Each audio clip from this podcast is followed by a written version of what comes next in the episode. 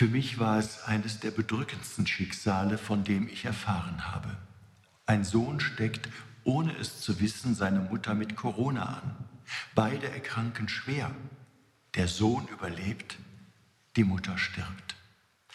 Am heutigen Sonntag gedenken wir der bald 80.000 Toten, die in unserem Land durch die Corona-Pandemie ihr Leben verloren haben. Wir gedenken, dass hinter der nackten Zahl der Statistik von Gott und vielen anderen Menschen geliebte Menschen stehen. Wir gedenken der Tränen von Angehörigen, die ihre Liebsten verloren haben und der Verzweiflung, ob denn das nie enden wird. Wir gedenken der vielen, die sich am Sterbebett voneinander nicht verabschieden konnten. Wir gedenken der Menschen, die bei Beerdigungen ohne die Gemeinschaft der Trauernden und ohne Umarmungen auskommen mussten. Wir, die Überlebenden, gedenken der Toten, damit uns die Kostbarkeit des Lebens erneut bewusst wird. Es werden Kerzen entzündet, Blumen niedergelegt, Glocken läuten, Gottesdienste werden gefeiert und Bäume gepflanzt.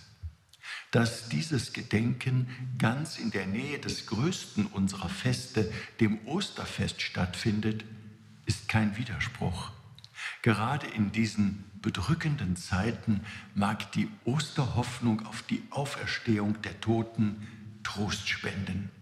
Wir hoffen ja, dass Abschied und Trennung nur vorläufig sind. Mehr noch, sie sind vordergründig. Denn, so sagte das einmal Papst Johannes der 23., unsere lieben Verstorbenen sind nicht abwesend, sondern nur unsichtbar.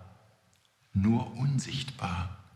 Wenn wir ihrer gedenken, wenn wir für sie beten, dann ist das nicht nur eine Erinnerung, das ist gelebte Gemeinschaft der Lebenden und der Toten. Geben wir dieser Gemeinschaft heute Raum in unserem Leben. Ihr, Rainer Wölki, Erzbischof von Köln.